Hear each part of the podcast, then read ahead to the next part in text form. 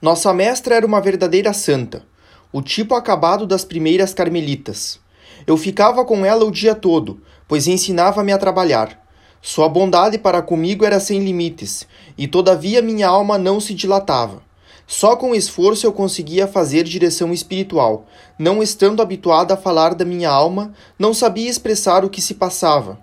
Uma boa velha madre compreendeu o que ocorria comigo e disse-me rindo num recreio: Filhinha, Creio que não tendes muita coisa a dizer às vossas superioras. Por que, madre, dizeis isso? Porque vossa alma é extremamente simples. Mas quando estiverdes perfeita, sereis ainda mais simples. Mais nos aproximamos de Deus, mais simples ficamos. A boa madre estava com a razão. Porém, a dificuldade que sentia para abrir minha alma, embora viesse da minha simplicidade, era uma verdadeira provação. Reconheço agora, pois sem deixar de ser simples, exprimo meus pensamentos com muito maior facilidade. Disse que Jesus fora meu diretor. Ao ingressar no Carmelo, conheci aquele que devia servir-me de diretor, mas apenas me admitira como sua filha partiu para o exílio. Portanto, só o conheci para ficar privada dele. Reduzida a receber dele uma carta anual pelas doze que ele escrevia, meu coração dirigiu-se logo para o diretor dos diretores, e foi ele quem me instruiu dessa ciência que esconde dos sábios e dos pedantes e revela aos menores. A florzinha transplantada sobre a montanha do Carmelo ia desabrochar a sombra da cruz. As lágrimas, o sangue de Jesus foram seu orvalho.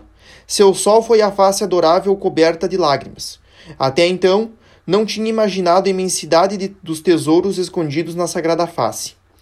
Foi por vosso intermédio, querida Madre, que aprendi a conhecê-los assim como em outro momento, precedeu a todas nós no Carmelo.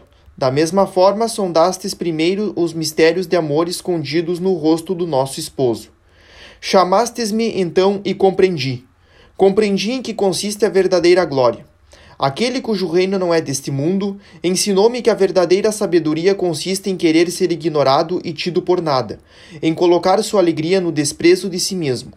Ah, como de Jesus queria que, meu rosto fosse verdadeiramente escondido, que ninguém me reconhecesse nesta terra. Tinha sede de sofrer e ser esquecida. Como é misteriosa a via pela qual Deus sempre me conduziu. Nunca me fez desejar alguma coisa sem dá-lo a mim.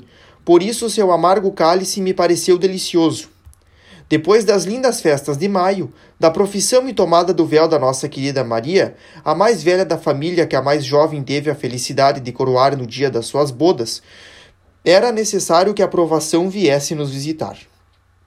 No ano anterior, no mês de maio, papai fora vítima de um ataque de paralisia nas pernas. Nossa inquietação foi grande então, mas o temperamento forte do meu rei querido superou logo o mal, e nossos temores sumiram. Porém, mais de uma vez durante a viagem a Roma, reparamos que ele se cansava facilmente, que não estava tão alegre quanto de costume. O que eu mais reparei eram os progressos que ele fazia aperfeiçoamento.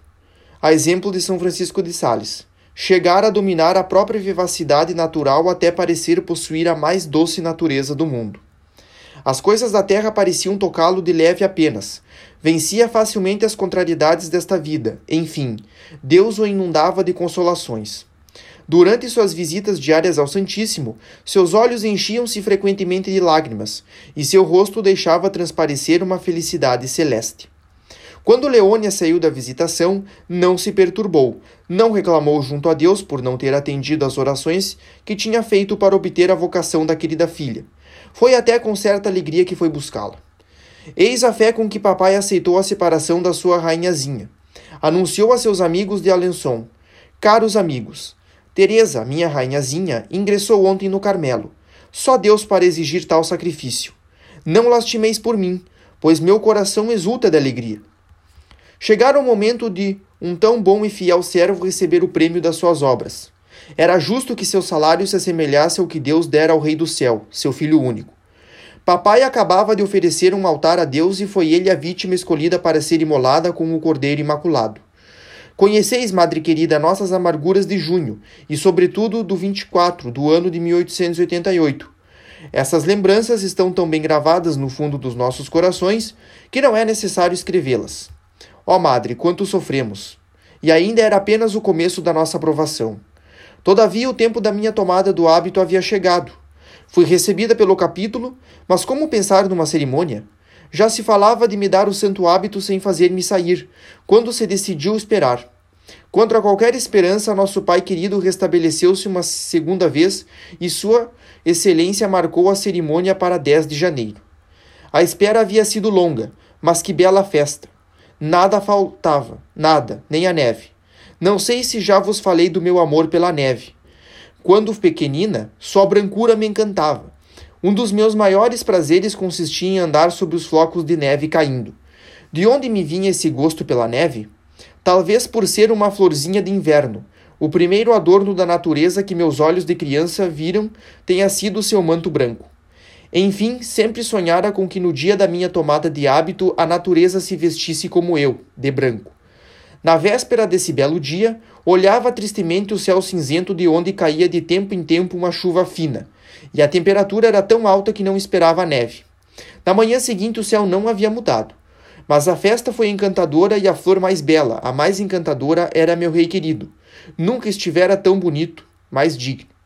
Foi admirado por todos. Esse dia foi seu triunfo, sua última festa na terra. Havia dado todas as suas filhas a Deus, pois quando Celina lhe comunicou sua vocação, chorou de alegria e foi com ela agradecer aquele que lhe dava a honra de tomar todas as suas filhas.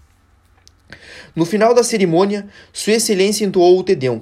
Um sacerdote tentou lembrar-lhe que esse cântico só se canta nas profissões, mas a partida fora dada e o hino de ação de graças prosseguiu até o final.